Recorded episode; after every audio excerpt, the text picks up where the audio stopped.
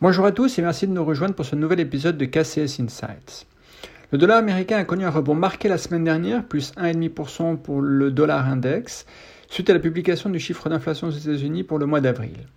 Si l'inflation a été publiée en ligne avec les attentes, il n'en demeure pas moins qu'elle reste ancrée à des niveaux élevés, proches de 5% en variation annuelle, qui soulèvent des doutes quant aux anticipations de marché suggérant que la Fed sera en mesure de baisser les taux directeurs dès le mois de septembre 2023. Toujours aux États-Unis, le sujet du plafond de la dette n'est toujours pas résolu. Le CDS 1 an traite autour de 180 points de base et demeure une opportunité de notre point de vue. Les négociations vont reprendre en ce début de semaine et les discussions progressent selon le FT.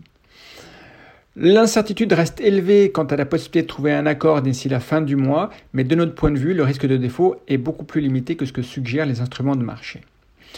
Par ailleurs, les tensions sur les banques régionales restent vives. Suite à la publication du chiffre d'inflation qui laisse peu de marge pour un changement de direction de la Fed, certaines banques régionales ont vu leur cours de bourse chuter davantage la semaine dernière. PacWest en particulier était en baisse de 21%.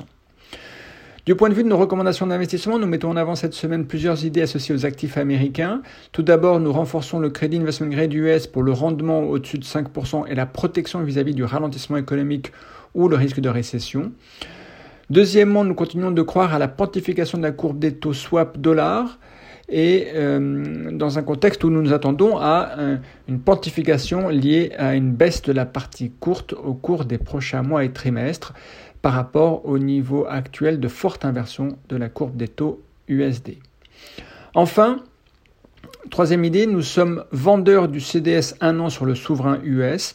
Comme discuté précédemment, nous ne pensons pas que le souverain américain va faire défaut, alors que le CDS 1 an traite actuellement largement au-dessus de pays émergents tels que la Colombie ou le Guatemala et implique une probabilité de défaut implicite de l'ordre de 5% qui nous semble largement trop élevée. Merci pour votre attention, je vous souhaite une très bonne semaine.